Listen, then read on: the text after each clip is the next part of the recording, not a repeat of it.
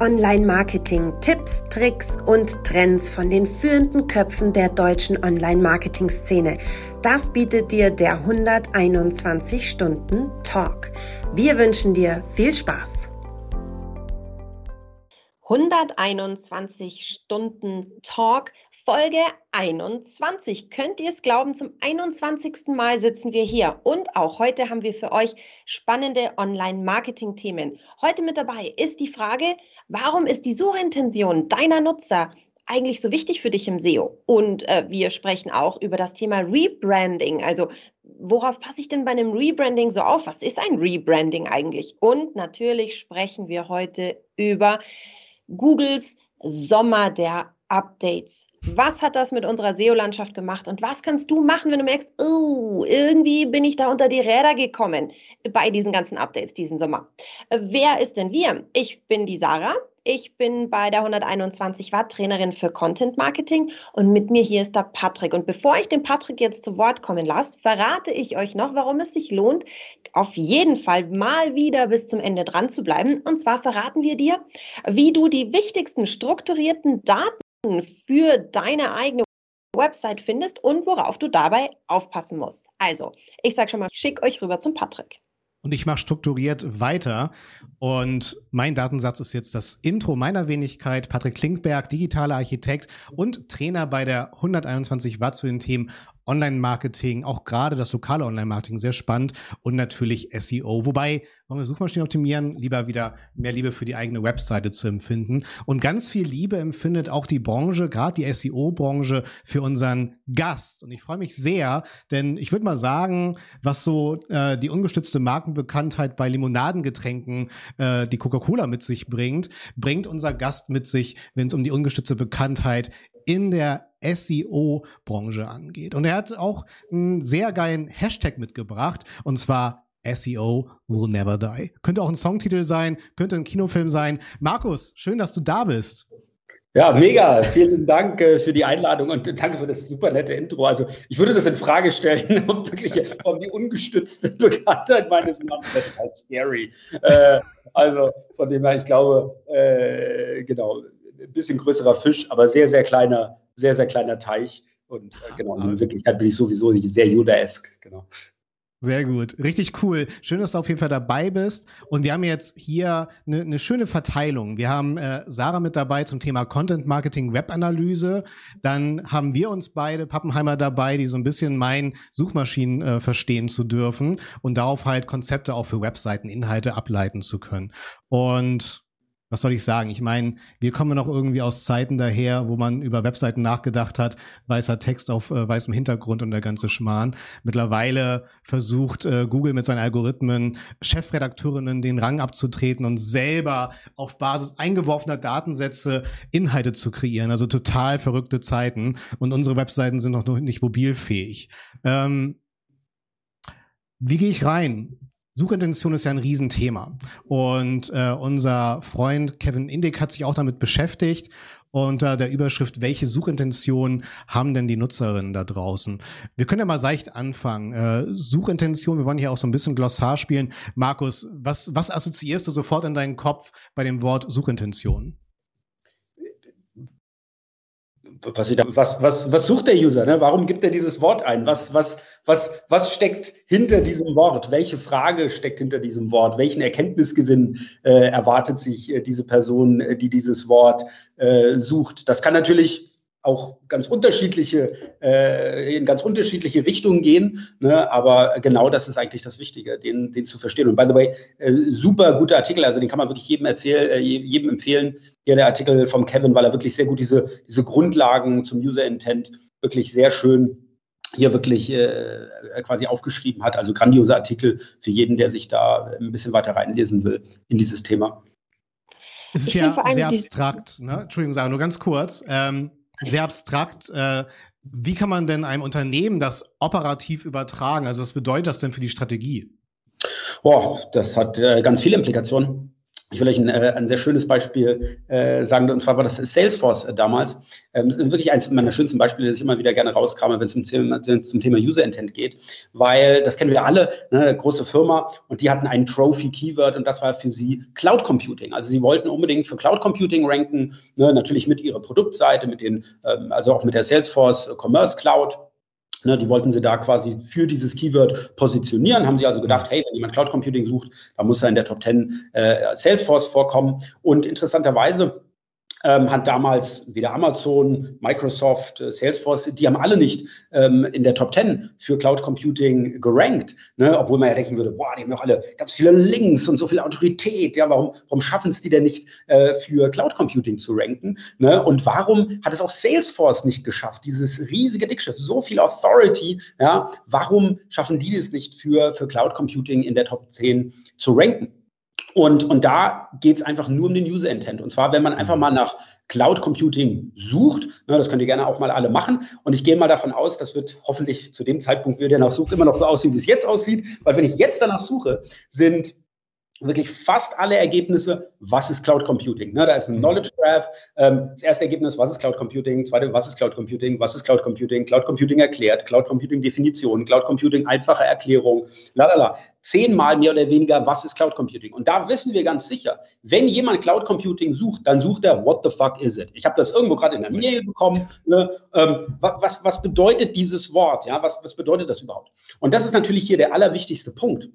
Ne? Weil ich jetzt natürlich auch weiß, mit meiner Produktseite über Cloud Computing, da mache ich dann natürlich keinen Stich. Ich kann das zwar mit viel Power vielleicht in die Top 10 reinbomben, also Google dazu animieren, das mal in der Top 10 zu testen. Ne? Aber nachdem das ja nicht der Intent ist, was die Leute wirklich suchen, ne, klicken sie dieses Ergebnis natürlich auch nicht an oder sie klicken es an und ja, stehen dann da wie der Ochs vorm Berg, verstehen nur Bahnhof, I don't get it, klicken sich wieder zurück und gehen dann doch zu Wikipedia, die ihnen dann besser erklärt, was Cloud Computing wirklich ist, was ja wirklich der Grund ist, warum sie das überhaupt gesucht haben. Ne? Und dadurch sozusagen wird das halt immer wieder dann auch auf die zweite Seite und folgende gespült.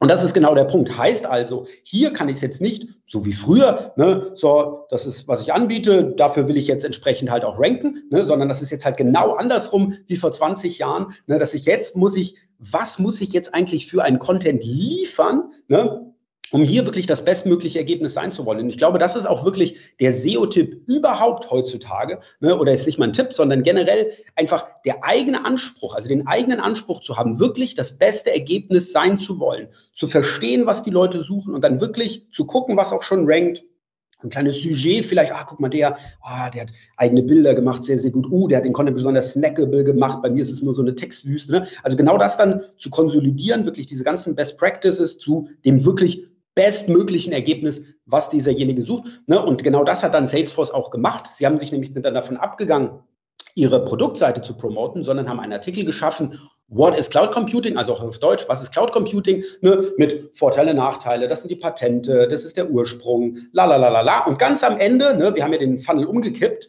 ja, hey, wenn dich das Thema interessiert, vielleicht interessiert dich unsere Commerce Cloud-Lösung. Ne? Also ganz viel oben reinkicken, das getargetet ist, am Ende bleibt noch jemand übrig gegen andere, gegenüber zu früher. Ich gebe ganz viele Leute rein und mal gucken, ob da irgendjemand, der sich auch wirklich für das interessiert, was ich habe, äh, quasi. Ne? Also genau das ist der Punkt.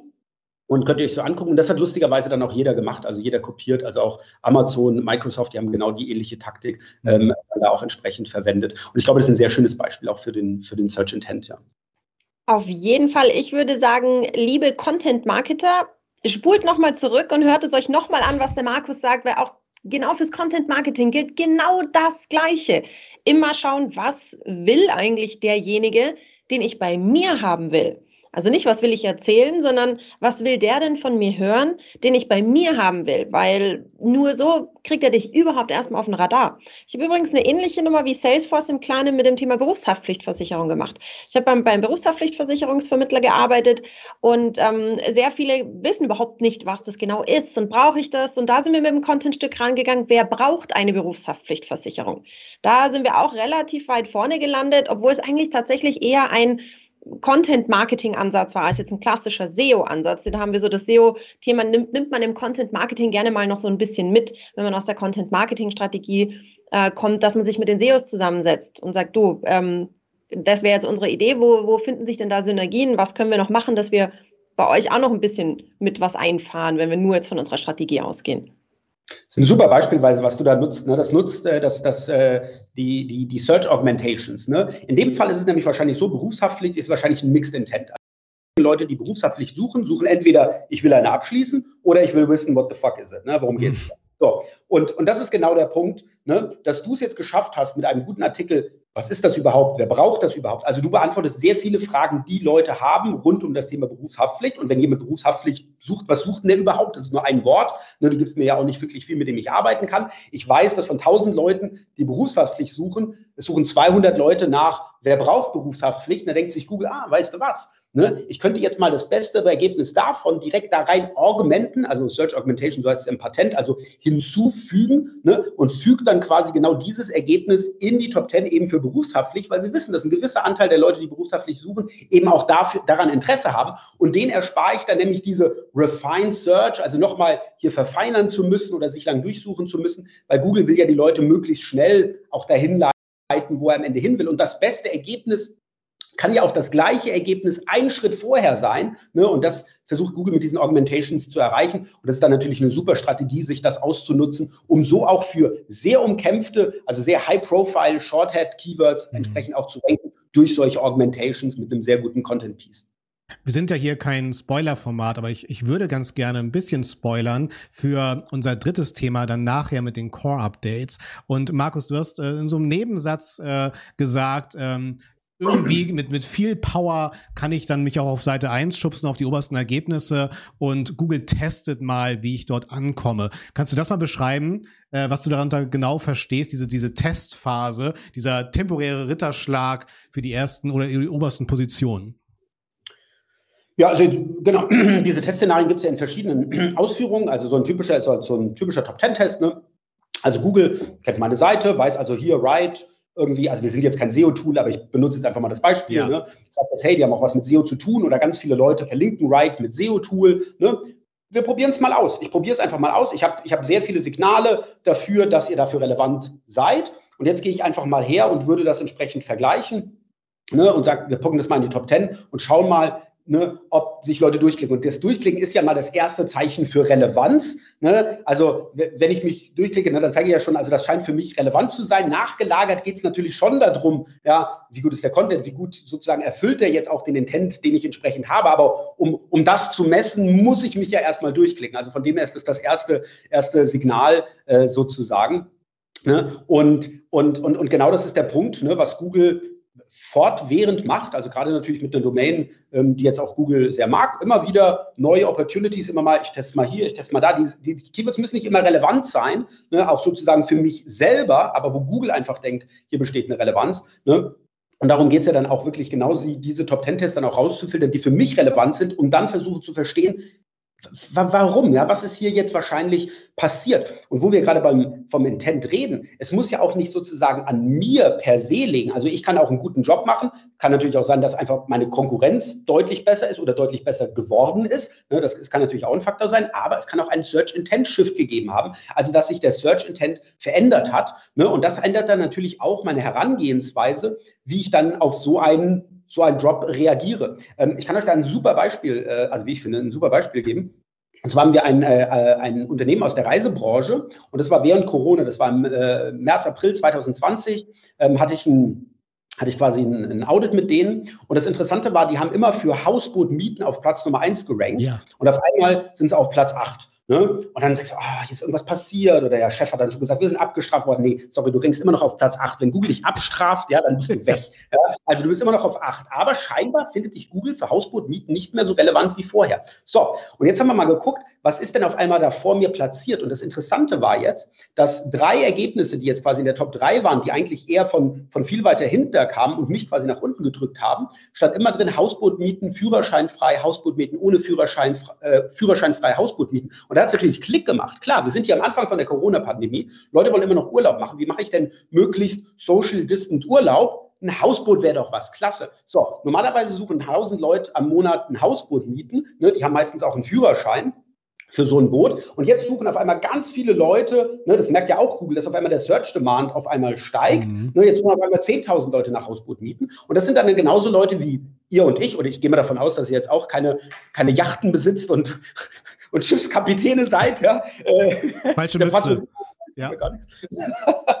äh, nee, aber das ist genau der Punkt. Also so Leute jetzt nach Hausboot mieten und deren Triggerword ist jetzt, Ah, Führerscheinfrei. Ja, super, das brauche ich, weil ich brauche jetzt ja gar keine, keine Angebote für Boote, die ich gar nicht mieten kann. Und was passiert also? Die Leute, die das jetzt suchen, haben jetzt halt eher Ergebnisse angeklickt, wo Führerschein äh, frei steht. Und Google hat das gemerkt und hat das entsprechend nachjustiert ne, und diese äh, einfach weiter nach oben gezogen, damit ich auch schneller dieses Ergebnis entsprechend bekomme. Ne, und da war dann natürlich auch sehr einfach, was dieses Unternehmen tun kann, weil sie hatten auch führerscheinfreie Boote als äh, Search-Facette, die aber nicht indexiert war. Dann haben wir einfach gesagt, hey, wir machen, eine, also entweder ich mache aus, aus der was anderes, ich ändere jetzt einfach nur, drücke den, den, den Teil Title und also das Snippet. Ne? Oder in dem Fall war das so, die haben diese eigene Facette für führerscheinfreie Boote etabliert, gut angelinkt ne? und sie sind sofort wieder nach vorne geschossen. Mhm. Ne? Also, und das finde ich halt wirklich das Cool. Du musst halt verstehen, auch was wirklich passiert ist, um dann auch die, die, das, das richtige Gegengift sozusagen zu finden. Ne? Wie, wie komme ich da wieder hoch, wenn es überhaupt möglich ist, wieder hochzukommen? Weil es kann ja auch sein,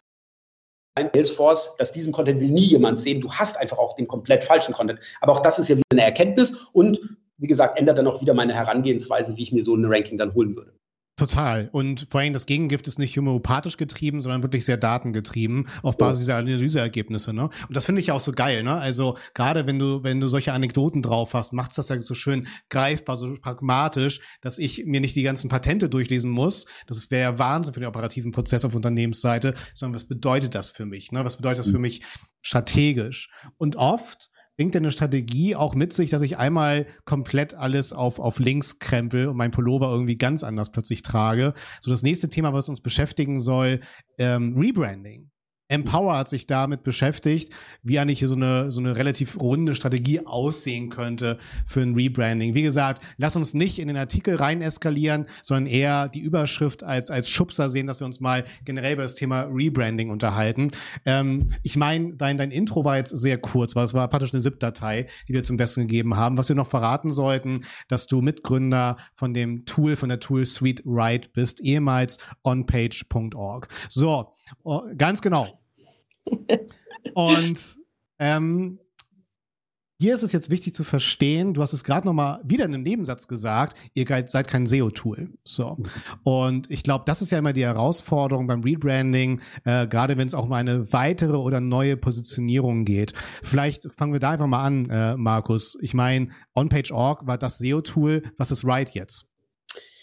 Nee, was ist right jetzt? Also am Ende ist es so, also was ich damit meinte, wir sind kein SEO-Tool. Wir sind auch als OnPage.org nie als SEO-Tool gestartet. Ne, also das war immer unser Ding. Bei uns ging es also damals noch, wie gesagt, um OnPage, aber es ging uns immer eigentlich schon um Webseitenqualitätsmanagement. Es ging immer sozusagen darum, eine möglichst perfekte Seite zu bauen, in der festen Überzeugung, dass wenn ich eine sehr gute Seite habe, sehr guten Content, es ist schnell, es funktioniert auf jedem Device, da ist nichts kaputt, also keine Frustrationserlebnisse, dann wird das am Ende auch in den Suchergebnissen nach oben babbeln. Also eigentlich ist, ist gutes SEO ein Abfallprodukt, ne, wenn, ich eine, wenn, ich eine gute, wenn ich eine gute Webseite habe. Natürlich, klar, das muss natürlich auch richtig getargetet sein äh, und dergleichen. Aber nichtsdestotrotz war das immer unser Ansatzpunkt mit onpage.org auch schon damals. Wie gesagt, wir haben uns da nie als SEO-Tool gesehen sondern quasi einen Schritt höher Webseitenqualitätsmanagement.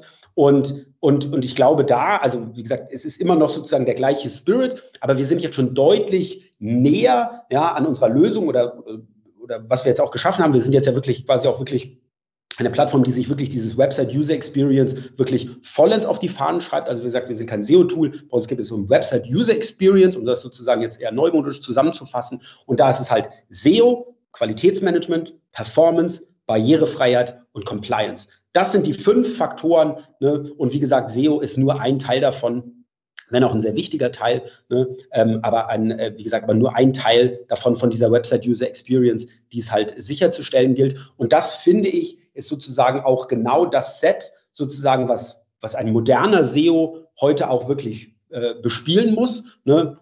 Also das ist wirklich, es ist nicht mehr so wie früher, äh, ne, sondern, sondern wirklich, es ist halt ideal sozusagen, wenn ich, wenn ich das, wenn ich sozusagen hier alle Fäden in der Hand halte, weil selbstverständlich ne, ist es so, es wäre natürlich sensationell, wenn wirklich jedes Unternehmen, das, das signifikant, äh, also Business im Internet macht, wirklich ein, ein User Experience Officer quasi am Tisch sitzen hat, ja, der wirklich der Anwalt des Users ist bei jeder Entscheidung auch des Managements oder auch bei Produktentscheidungen oder was weiß ich auch immer. Aber wir wissen ja alle, dass das ist nicht so und in den meisten Fällen fällt es dann halt auf den SEO zurück. Und ich glaube, der SEO hat auch ein, ein sehr gutes, sehr hohes Eigeninteresse, auch diese Thema sich, diese Themen sich zu eigen zu machen, ne, weil du, du, sagst es ja auch gerade richtig, du, du, machst tollen Content, du machst den allerbesten Content hier um Haftpflichtversicherung drumherum, aber die Seite ist halt sau langsam und fun funktioniert nicht mobil. Das ist super schade, weil dann wird am Ende des Tages niemand meinen Content lesen Ne? Und, und genau darum geht es. Ne? Also es geht sozusagen, ich baue ja auch kein Haus im Sumpf. Es gilt, ein, ein, ein solides Fundament zu bauen, dass dann dieser, dieser richtig gute Content auch wirklich seine volle, äh, seine volle Kraft auch entsprechend halt entfalten kann. Ne? Und deswegen greift das alles ineinander. Und ich glaube auch für wirklich moderne SEOs ist es auch wirklich ein sehr schönes Mittel, um sich auch wirklich einfach viel breiter aufzustellen und sich zu noch einem viel wichtigeren Asset zu machen, gerade wenn ich dann wirklich in so Organisationen reinkomme, für die das noch sehr neu ist, ne, wo du halt dann in Personalunion viele dieser Themen halt machen musst, bist du eben dann eben genau dieser Allrounder und nicht SEO wie vor 15 Jahren. Ne, ich mache mein Ding und, und das mache ich so, weil, wie gesagt, ich glaube, das trifft einfach nicht mehr die Lebenswirklichkeit eines modernen SEOs und wie gesagt, das versuchen wir eigentlich in der Right Suite abzubilden. Verstanden. Aber also irgendwann, du hast, hast ja gesagt, dieses Selbstbild hattet ihr schon eigentlich schon immer mhm. äh, von euch, dass wir, dass ihr nicht so singulär einzelne Teilbereiche beackert, sondern dass da einfach so eine ähm, ganz grundsätzliche gesamtheitliche Erfahrung, positive draus werden soll. Mhm. Jetzt gab es ja bei euch bestimmt irgendwann mal so diesen, diesen Tag X, an dem ihr gesagt habt, okay, wir stehen uns jetzt gedanklich nicht mehr im Weg, wir erlauben uns jetzt mal zu überlegen, ob ein Rebranding für uns sinnvoll ist. Also weil ich meine, OnPage.org war ja jetzt nicht gerade ein unbeschriebenes Blatt, wo man sagt, das kennt eh niemand, jetzt ist eh noch wurscht, sondern es war ja eben eigentlich nicht wurscht. Wie sah das aus, dass ich gesagt habe, okay, vielleicht sollten wir uns tatsächlich überlegen, wächst der Name OnPage.org mit oder nicht? Äh, klasse Frage, vielen Dank. Also es waren zwei, zwei Komponenten. Ähm, die erste Frage war, die erste Komponente war definitiv, wir waren onpage.org, wir hatten äh, die wir haben die .de, die .fr, wir hatten also in allen Ländermarkten onpage.cctld, äh, ja, die hatten wir alle entsprechend halt gesichert. Wir haben nie die .com bekommen. Damals wollten die für die .com, ich glaube, zwei Millionen oder so, also Genau, initial haben wir das natürlich nicht gemacht. Und, und das Problem mit der .org, ähm, gerade, wie gesagt, wir sind natürlich super bekannt äh, in Deutschland, also gerade auch in Deutschland tun ja über 50 Prozent der 100 größten Webseiten auf unsere Software setzen. Ne, hier haben wir eine große Bekanntheit, aber zu dem Zeitpunkt waren wir noch nicht wirklich bekannt in den USA, in UK, ne? aber gerade auch in USA. Ich meine, klar, wir haben da Lighthouse-Clients mit IBM, mit Facebook, die da unsere Software im Einsatz haben, aber wir, wir haben das ja nicht wirklich proaktiv und wirklich beackert. Und das Problem da mit einer .org-Domain ist halt in den USA, dass du als gemeinnützige Organisation wahrgenommen wirst. Ja? Also da ist dieses .org wirklich Name noch Programm. In Deutschland ist es den Leuten egal. Ne? Das ist einfach nur so eine generische Domain-Endung. Da drüben ist, hat das schon noch so diese Konnotation eines, ja, wie gesagt, gemeinnützigen Unternehmens. Und, und wenn du dann am Ende des Tages dann Geld von den Nutzern willst, na, dann werden die dann richtig pissig, wie ich dachte, jetzt hat ein gemeinnütziges Unternehmen. Was werden das hier gesagt? Krass. Also, äh, also das, dieses .org hat Probleme generiert. Wir brauchen also die .com. Ne? Und dann hast du dieses myonpage.com, zwei Millionen, puh, das ist natürlich auch ein hartes Pfund. Ne? Und, und dann ist es nochmal so diese zweite Entscheidung on-page. Ne? Also ich meine auch, auch äh, ne? also damals, wie gesagt, als wir gestartet sind, da war es ja auch eher 90 Prozent Off-Page, 10 Prozent On-Page. Also die Leute haben sich auch herrlich amüsiert da über unseren Namen und über unsere Ausrichtung. Wie, ihr macht doch nichts mit Backlinks, das kann ja gar nichts sein und was, la la la. Ja, äh, genau. Äh, und und, und es ist auch so, dass natürlich ist es noch on-page immer noch sozusagen als Konzept relevant, aber es geht ja mittlerweile auch um alle möglichen digitalen Produkte, auch um eine Progressive Web App ne, zum Beispiel. Ich meine, am Ende des Tages ist es ja auch nur eine Webseite, die, die anders, äh, anders verpackt ist äh, sozusagen. Ne? Und da mit diesem On-Page bist du schon ein bisschen so eingeengt in diesen ja, wie gesagt, in so, einen, so einen bestimmten Bereich. Und ich wollte einfach nicht irgendwann aufwachen, sozusagen, und, äh, und bin derjenige, der, der, der Faxgeräte herstellt. Beziehungsweise noch viel schlimmer, ich bin derjenige, der Faxgeräte ja. repariert. Ne? Also, und das ist genauso der Punkt. Ne? Also sozusagen, glaube ich, so mit der Vision, die wir hatten für, für OnPage.org, für Ride, ja, das hat einfach, das war einfach schon größer als dieser Name an sich hergibt. Und deswegen war das so mit dieser .org, dann glaube ich auch so für uns dieser ideale Zeitpunkt, wir brauchen eine .com-Domain, also das war wirklich unsere Maßgabe, wir wollen eine .com-Domain, also das war der wichtigste Grund für uns, aber es war dann einfach so die Möglichkeit, dass wir in dem Sinne, wo wir eine .com-Domain suchen, ne, zusätzlich jetzt auch mal nachdenken können, ne, in welche äh, sozusagen in welche Richtung soll das, was, welcher Name würde das vielleicht besser äh, sozusagen einfach widerspiegeln, was, was unser Unternehmen was unsere Software äh, am Ende auch ist. Und das hat dann wirklich diesen Prozess Und gab es da Learnings? Seid ihr da komplett autark vorgegangen? Also ist Ride in-house geboren? Auch das Logo-Design ist gerade nochmal das Rebranding, was euer Logo angeht? Oder habt ihr euch dort auch Hilfe von außen reingeholt? Äh, das ist komplett cool. intern, also wie eigentlich das meiste bei uns äh, eigentlich immer intern gemacht wird. Ähm, Genau, den, den Namen habe ich äh, lustigerweise gefunden. Äh, das klingt jetzt auch sehr schön, aber ich hatte 1,5 Millionen andere Einfälle vorher, die alle nicht geklappt haben. Weil das Problem ist ja wirklich, also du hast ja unglaublich viele Komponenten, die in so ein Rebranding reingehen, gerade von so einem Namen. Ne? Also, wie gesagt, es geht um eine .com. Also ich brauche eine. .com relativ kurz ist, die in unterschiedlichen Ländern ungefähr auch so die gleiche Aussprache ist, obwohl da das wirklich Lustigste ist, wir hatten unser Büro-Office-Service, der hat uns dann am Anfang immer Rüte genannt, also der hat sich mit Rüte gemeldet. Das hat niemand gefragt, weil niemand beim Büroservice anruft. Äh, und, aber trotzdem, trotzdem ein, ein, Name, der quasi uniform verwendbar ist, auch in, in anderen Sprachen. Ne? Generell.com die, die bezahlbar ist, auch das ist ja schon mal eine Limitierung. Ja? Also ein, eine aussprechbare ein aussprechbarer Begriff mit wirklich wenig Zeichen, äh, der aber auch bezahlbar ist. Ne? Die erste Idee lustigerweise war übrigens banana.com. Also wir wollten wie Apple.com, wollten wir banana.com machen, aber ich glaube, der hat auch über eine Million gekostet. Aber wäre cool, also Banana, geil. Äh, also auf jeden Fall ähm, war das so, wir, wir, hatten unglaublich viele Ideen. Ne? Und da hast du quasi eine Idee für einen Namen. Dann musst du gucken, ist diese Domain noch frei? Ist die, kann man die überhaupt erwerben oder ist da sowieso schon irgendjemand drauf? Wir hatten einen, einen genialen Namen und dann hat sich das genau ähm, hatte sich das IBM zum Beispiel als Marke ja. schützen lassen. Also die Domain quasi konnektiert, aber man sah auch, IBM hat die Marke und alles, ne, da weiß auch, okay, das können wir gleich wieder vergessen. Äh, dann hatten wir einen super Namen, wo wir dann gemerkt haben, dass der in der fremden Sprache ein ziemlich schlimmes hm. Schimpfwort ist, was dann auch doof ist, wenn man mal in diesen Markt dann rein will, ja, und dann quasi die Leute direkt quasi bei der Begrüßung da anflaumt. Ja. Also für, für die Person zumindest fühlt sich das so an. Ne, das ist dann natürlich auch ein bisschen unklug. Ähm, und so war es wirklich dieser, immer dieser Prozess von, oh, cooler Name, sehr gut. Oh, guck mal, die Domain ist erwerbbar. Und dann musst du erstmal, kriegst du dann überhaupt nach, also Antwort von dieser Person. Ne? Und sagt er dann halt, hey, wir wollen zwei Millionen oder ist das irgendwas, okay, da können wir auf jeden Fall mal drüber reden. Ne? Dann im nächsten Schritt machst du dann auch wirklich erst die Markenrecherche. Kleine Markenrecherche, Deutschland, Europa, weltweit. Also auch da ist ja immer wieder Deutschland hat es funktioniert, Europa hat nicht funktioniert. Deutschland hat funktioniert, Europa hat funktioniert, hm. USA hat nicht funktioniert. Also auch wieder solche Geschichten. Äh, und wenn das alles quasi so durchging, ja, endlich sozusagen ging dann ein Ding und das war dann Right, ja, äh, wo ich auch wirklich sehr happy bin, weil es, ich glaube, sehr schön ausdrückt, äh, Mega. sozusagen, was, was wir auch machen. Ne? Also the, the right decisions with the right data äh, und ähm, aber das ging eigentlich nur daraus, dass ich mir Begriffe gesucht hatte, ähm, die quasi auf unser Business passen, ne? also wie Optimization und äh, Search und lalala, also ganz so tausend Worte. Und dann habe ich immer, also Is und Ys, äh, Ls und also ich habe halt Buchstaben ausgetauscht äh, sozusagen oder dieses Tumblr ne? und solche Geschichten habe ich halt versucht und die halt immer gecheckt. Und bei Write war es dann halt wirklich so, äh, genau, dass, äh, dass, dann, das dann möglich war. Und da war dann wirklich so der Moment, Geil. shit, wir werden right. Äh, also es ist, ich glaube, gerade Marken, eine neue Marke zu finden oder so, es ist ein beschissener Prozess, unglaublich. Äh, und ja, also ich, ich will es nicht nochmal machen, ja. Also.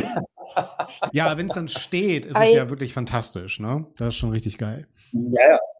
Genau. Jetzt jetzt steht es ja. Also wir sind ja jetzt schon, wir sind jetzt ein bisschen zurück in, in, in etwas äh, frühere Zeiten gewandert mit unserem Talk. Ähm, wenn du jetzt zurückblickst heute auf die Zeit damals und auf die Episoden mit Name aussuchen und erstmal zu der Entscheidung kommen und und und. Was sind so die Learnings, wo du sagst, das würde ich jetzt definitiv anders machen? So würde ich es nicht nochmal machen.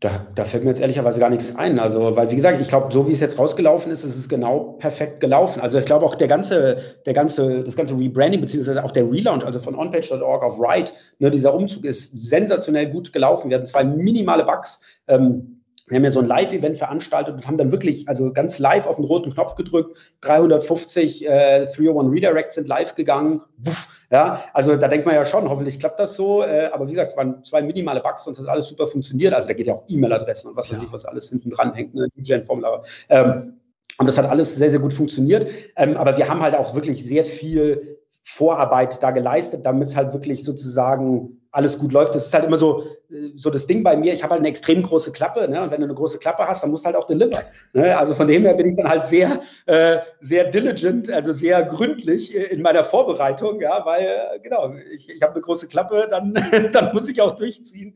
Da muss ich ein bisschen mehr arbeiten, äh, dass ich auch wirklich jede eventuelle. Aber ich meine, das wäre ja super peinlich, gerade für uns, äh, wenn wir das dann da in den Sand setzen würden. Ähm, ja, und von dem her, es, es lief alles wirklich gut. Es war einfach eine Schweinearbeit, also sau viel Arbeit. Also von mir, von dem ganzen Team. Ne? Also es ist grandios, was da unser gesamtes Team ähm, geleistet hat, äh, wie wir da alle an einem Strang gezogen haben, um das zu wuppen. Ähm, und äh, aber ich, ich würde es genauso wieder machen wahrscheinlich, cool. ja. Also nie wieder hoffentlich, aber, aber wenn dann genauso. Ja. Richtig cool. Also große Klappe, das, das zeichnet ja, glaube ich, auch die SEO-Szene aus, ne? dass man gerne auch Gelerntes teilt, gelerntes Wissen natürlich auch teilt. Es gibt äh, Teilnehmerinnen in der Branche, die sind lauter, es gibt andere, die sind stiller, es gibt viele Hidden Champions, die ich ja auch sehr, sehr liebe. Und alle machen aber das gleiche Schicksal mit. Und was uns ja jetzt beschäftigt schon seit einiger Zeit, sind die Google Core Updates. Der Name sagt es schon, es geht wirklich um den Kern des Algorithmus, der uns ja schon viele Jahre begleitet, den wir, das ist eine Hassliebe. Und trotzdem bringt er uns tatsächlich dazu, ja, was soll ich sagen, äh, zu, zu besseren Menschen, nee, zu besseren SEOs zu werden? Ich weiß es nicht. Du hast auf jeden Fall gesagt, äh, wir wollen ja unsere Webseite bestmöglich äh, optimieren. Wir brauchen Head-Offs User Experience, was sehr wichtig geworden ist. Aber erstmal wieder, Sarah, äh, uns ist ja mal wichtig das Glossarspielchen. Google Core Update, Markus, wenn wir schon mal dich da haben. Du hast ja im Vorgespräch gesagt, Grüße gehen raus an Johannes, äh, dass er sich sehr kurz fassen kann. Schaffst du es auch kurz in, sagen wir, drei Sätzen? Klar, du darfst schon mal mit Relativsätzen äh, das Core Update an sich mal kurz zu beschreiben.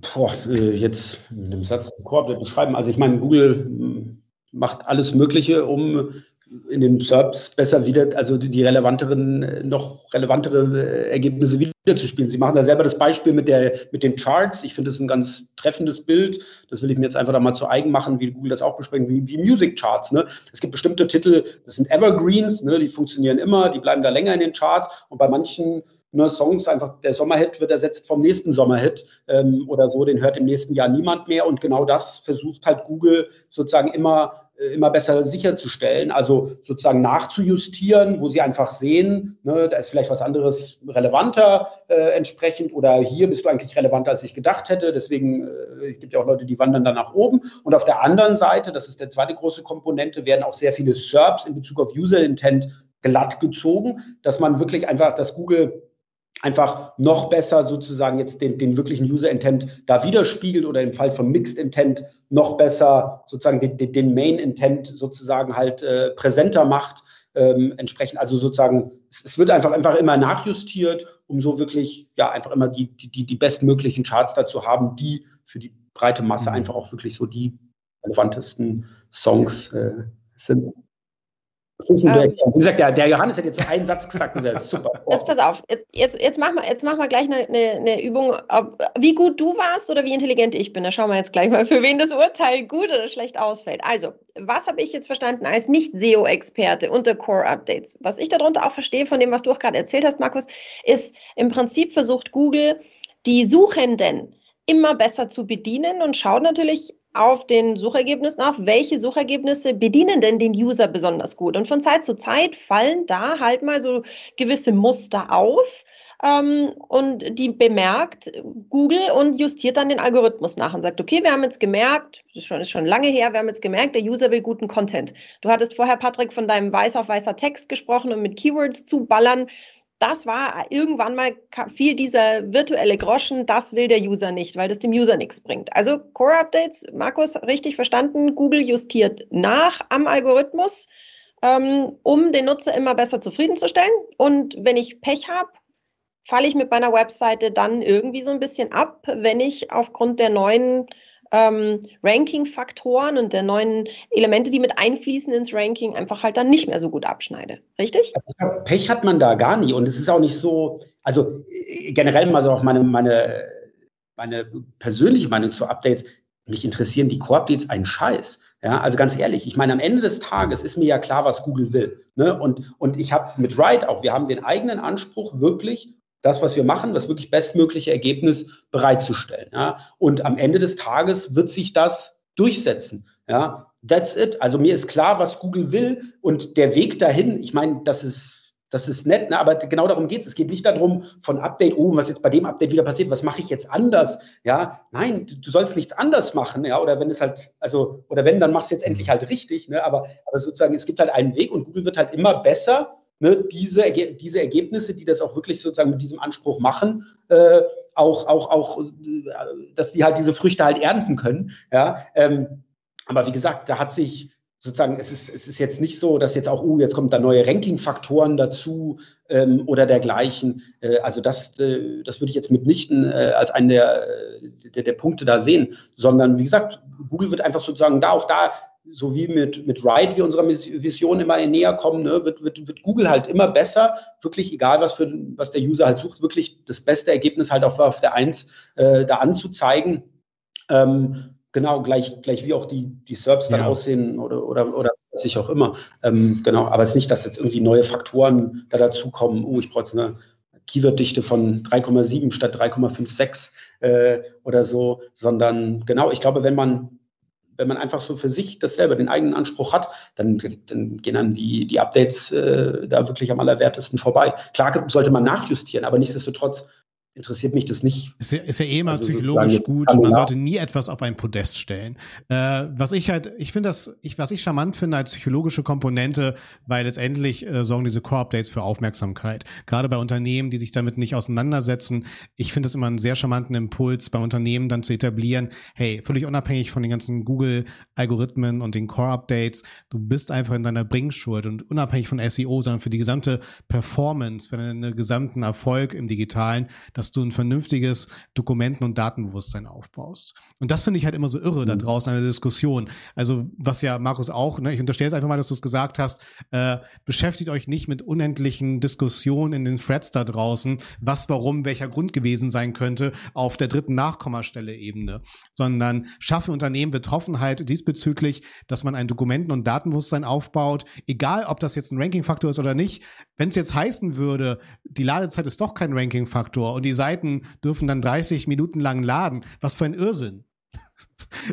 Also, wo reden wir hier? So, ja. ne? Und Markus, mit eurer Write- und Wux-Formel sozusagen, mit die du gesprochen hast, ist es ja genau das. Es ist ja einfach ein zum Wohle der gesamten Performance meiner, meiner digitalen Strategie. Und wenn ich eine geile Webseite aufsetze, mache ich indirekt die auch natürlich barrierefrei, mobilfreundlich und berücksichtige so viele Elemente für geiles SEO letztendlich. So.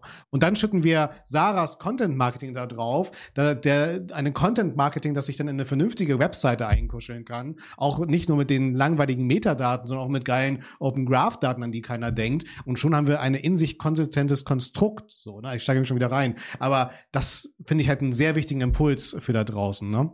Ja. Mhm. Genau, und das finde ich auch, genau, also du sagst so viel Wahres da dran. Und das finde ich auch in diesen ganzen Core-Update-Diskussionen auch immer so müßig und auch leider an dem, an dem Artikel auch wieder hier, äh, den, den, den ihr jetzt da promotet. Also ich finde den auch absolut grauenhaft und eigentlich, wie gesagt, also ich will gar nicht, dass das hier direkt zu der, äh, ich habe vielleicht auch eine sehr spezielle Meinung, aber, aber das Ding ist halt sozusagen, ähm, es gibt so viele Diskussionen darüber und das könnte dies sein und das könnte das sein und ja. hier sind das und hier sind das. Das bringt nur dem, dem einzelnen Webmaster nicht, der wirklich sozusagen merkt, bei mir ist Traffic verloren gegangen. Ne? Was ist hier passiert? Dann liest er das, oh, könnte Eat sein, könnte dies sein, könnte das sein. Das ist wie wenn du zum Arzt gehst und sagst, Mai, ich, ich, ich habe da, hab da Schmerzen, lieber Arzt. Und dann sagt der Arzt, hm, also heute waren schon vier Leute bei mir, die äh, die, äh, die einen Tennisarm haben. Vielleicht haben sie einen Tennisarm. Ne? Weil da waren ja, also genau, und, und, und das ist es, wie wir über Core-Updates mhm. diskutieren.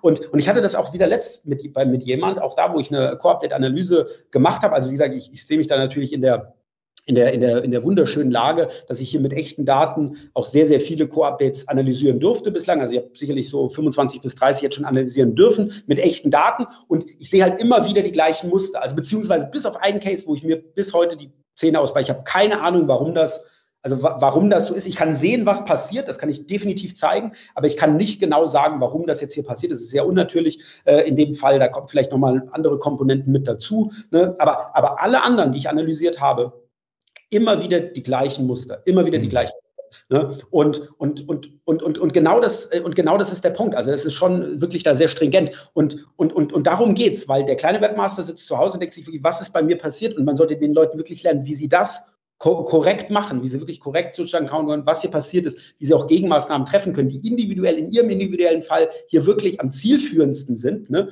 Aber auch in dem Artikel ist, also könnte EAT sein, auch EAT sieht vollkommen anders aus als ein typisches Core-Update. Ne? EAT ist meistens wirklich so, ich will überhaupt nichts mehr. Ne? Also wenn eine Seite von Platz 1 auf Platz 8 geht, dann ist es kein EAT. Ne? Weil wenn Google sagt, du, du bist keine Authority, ich hab, du hast keine Expertise und ich vertraue dir nicht, dann, dann rankst du auch nicht auf ja. 8. Ja? Dann bist du viel weiter weg. Und, und diese Seite rankt dann auch für alle anderen Keywords nicht mehr. Ne? Also das ist ein ganz anderes Muster, wie so ein typisches Core-Update-Muster. Oder dann schreibt er da auch noch, also in dem Artikel, oh, und als nächsten Punkt brauchst du auch die Links, ja, weil du musst jetzt Google zeigen, dass du mehr Autorität hast. Moment mal, wenn du schon mal in der Top 10 warst, ja, hast du keine neuen Links für diesen Artikel, weil Google hat dich ja schon mal in der Top 10 probiert. Also Google sagt ja schon, ich finde dich relevant. Ich glaube, du bist relevant. Alle Zeichen, die ich sehe, deuten darauf hin, du bist relevant und deswegen teste ich dich. Ne? Und nur weil du jetzt da mehr oder weniger Links hast, das, das, ist, doch, das ist doch total egal.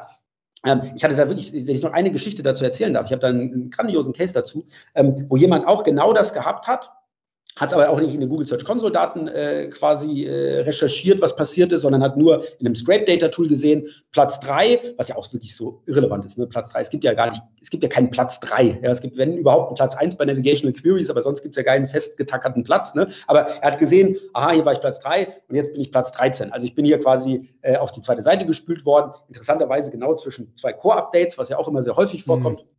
Ne? So, und jetzt hat der Typ dann gesagt, ja, also ich bin ja auf die zweite Seite. Und da habe ich, da sind drei an mir vorbeigegangen und die haben alle sehr viel Link-Building gemacht. Und dann ist er hergegangen und hat ganz viele Links gekauft. Ne? Und dann habe ich ein Audit mit dem gehabt und habe gesagt, gut, schauen wir uns doch mal das Keyword an. Und das war so krass. Das war quasi so ein Navigational Query plus Coupon Code, so eine Art Query quasi. Ne? So, und da war der quasi zwischen dem Core-Update, hat Google gesagt, hey, du hast eine Seite dazu, ich vertraue deiner Seite, du machst einen guten Job bei anderen Queries, ich probiere dich mal aus. Ne? Und weil es auch ein bisschen mehr navigational war, ne, ist er da relativ weit oben äh, entsprechend getestet worden, ist auch ein sehr trusted Brand.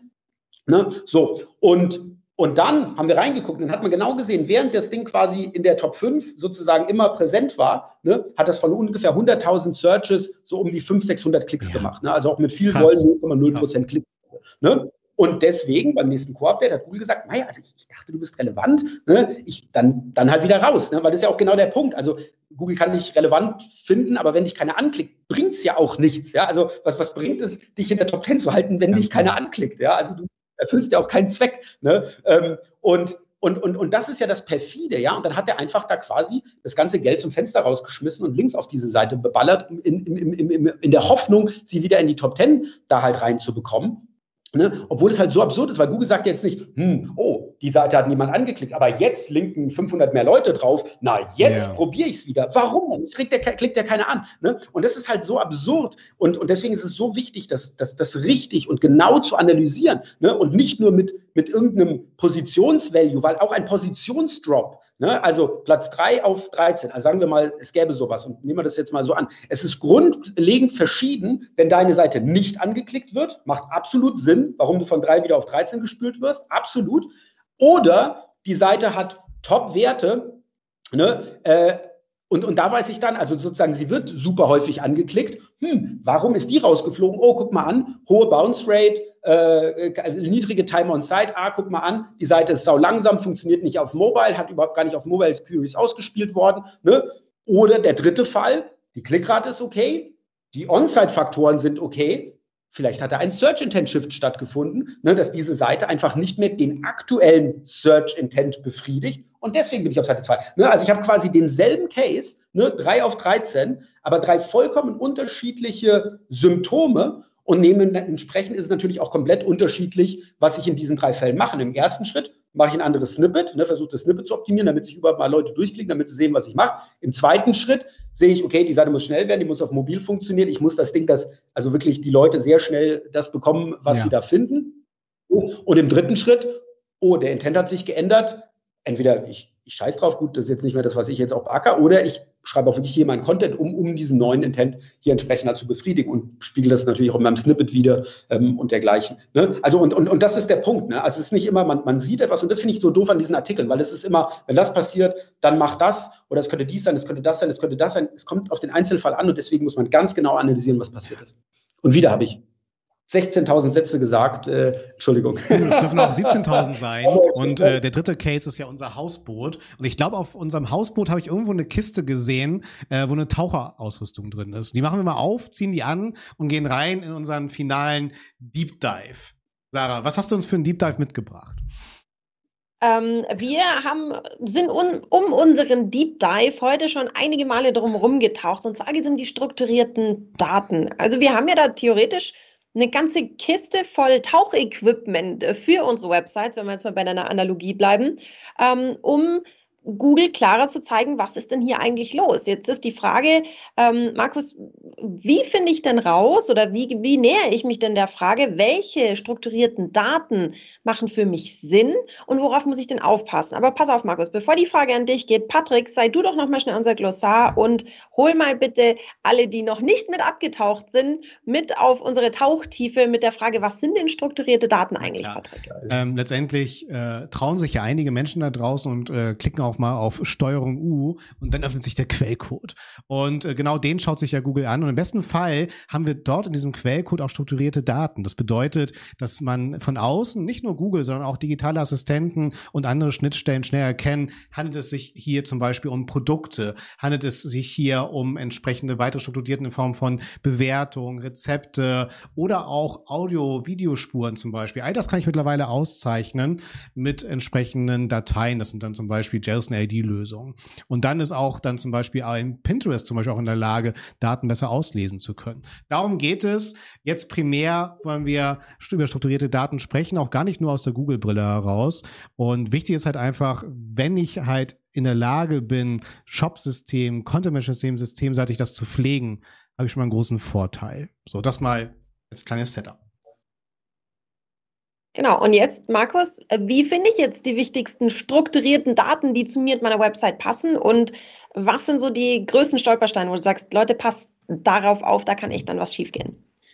Mhm, also ich glaube, sozusagen der beste Startpunkt, um sich damit auseinanderzusetzen, ähm, welche strukturierten Daten ich auf meiner Webseite einpflege, findet ihr unter äh, bei Google Developers unter Dokumentation, SEO für Fortgeschrittene, ähm, Search Gallery, also Suchgalerie, kann man auch bei Google suchen, ähm, Suchgalerie. Und da zeigt nämlich Google für alle unterschiedlichen SERP-Integrationen einen Artikel, Event, FAQ, äh, Video, äh, Rezepte, äh, Speakable Anleitungen, whatever, ne, genau wie das aussieht und was ich tun muss, um eben auch das auf meiner, also für meine Seite zu bekommen. Ne? Und genauso würde ich halt vorgehen, dass ich mir da mal durchgehe und sage, ah, guck mal, ich habe Rezepte auf der Seite, die Rezepte zeichne ich mit dem Rezepte-Markup auf. Ah, ich veranstalte auch Events hier mit 121 Watt, die tue ich dann als Event auszeichnen. Natürlich durch meine Organisation als ich als, als, als Organisation auch auszeichnen, ne? auch mit Same As, das ist mein Twitter-Account, das ist mein Facebook-Account, ne? damit auch wirklich jeder weiß,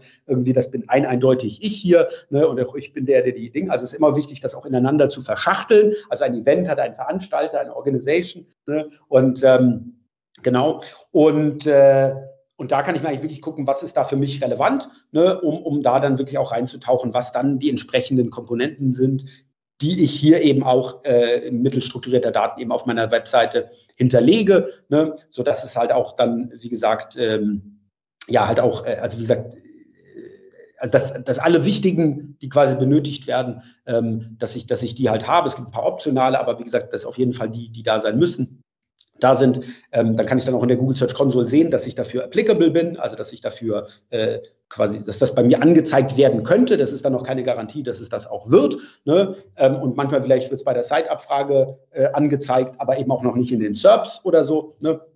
Aber nichtsdestotrotz, wenn ich dann in der Google Search Console dann auch wirklich sehe, dass da alles okay ist, dann, dann habe ich dann auch schon viel erreicht. Ähm, also von dem her wäre diese Suchgalerie ähm, mein eindeutig mein, mein, erster, mein erster Weg, um da wirklich zu sehen, was ist da für mich das Wichtigste. Und auch wenn ich immer sage, structure all the things, ne, also wirklich alles strukturieren, ähm, trotzdem halt sich vorher überlegen, John Moore hat es auch mal ganz gut gesagt, think about what it is that you want to achieve with it don't just do it because it's possible. Ne? Also nur weil das halt alles möglich ist, ja, muss ich das nicht unbedingt machen, sondern genau deswegen ist es ja auch so schön mit dieser Suchgalerie. Was will ich eigentlich erreichen? Oh, ich will, dass mein Event auch so angezeigt wird. Ich will, dass man, ne, was muss ich dann dafür tun? Ne? Und deswegen, ich glaube, ist die Suchgalerie da der, der, beste, der beste Startpunkt. Ähm, äh, genau.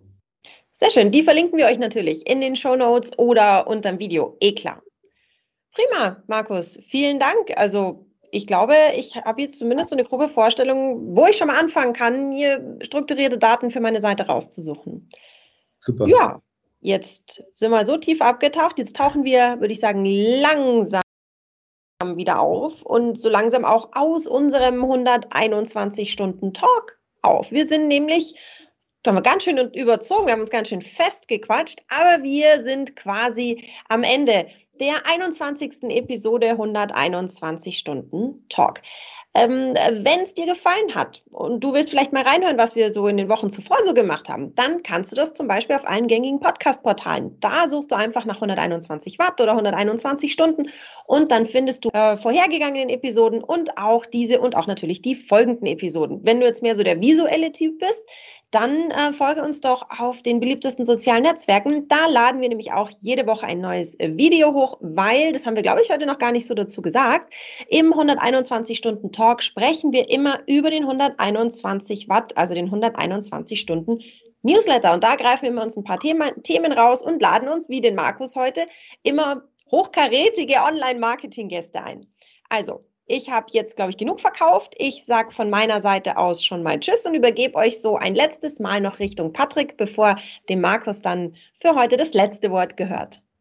Richtig gut. Genau, wir legen mit unserem Hausboot wieder an. Ich habe die Tampen festgemacht und äh, gönnen mir jetzt gleich, ach, 15 Uhr ist es jetzt hier. Wir nehmen ja gerade auf. In Hamburg bricht gerade die Sonne durch und gönnen mir irgendwie einen geilen Eiskaffee oder so. Ich muss mal gucken. Ich muss erstmal das Ganze hier den Austausch verarbeiten. Ich wurde wieder didaktisch aufgeladen, habe wieder schöne Inspiration für mich mitgenommen und muss sagen, Markus, ganz lieben Dank, dass du da warst. Und wie Sarah dich gerade schon vorbereitet hat, gehören dir hier die letzten Worte. Oh je, also ich, ich habe gehofft, meine letzten Worte noch nicht so früh sagen zu müssen, aber ähm, Genau. Also von dem her würde ich mich einfach äh, gerne bei euch bedanken. Nee, vielen Dank. Also auch also super moderiert, sehr gut. Es ist immer gut, wenn wir gute Moderatoren haben, die mich im Zaum halten. Äh, ich finde es auch sehr nett, wie du das ausgedrückt hast, dass wir uns ja alle, ich habe euch ein bisschen zugelabert, aber ihr habt es super gemacht. Also wirklich vielen Dank. Ich meine, ihr kennt mich. Über so ein Thema kann ich natürlich leidenschaftlich sehr lange reden. Äh, also von dem her vielen lieben Dank. Äh, hat mir echt super Spaß gemacht, mit euch zu reden über diese ganzen Themen. Ähm, und an alle da draußen freut mich, dass ihr zugehört habt. Äh, genau. Und äh, würde ich mal sagen, Happy Optimizing. Don't just do it, do it right. Sagt Markus Tandler hier bei 121 Stunden Talk. Auf Wiederstream. Auf Wiederstream. Geil. Auf Wiederstream.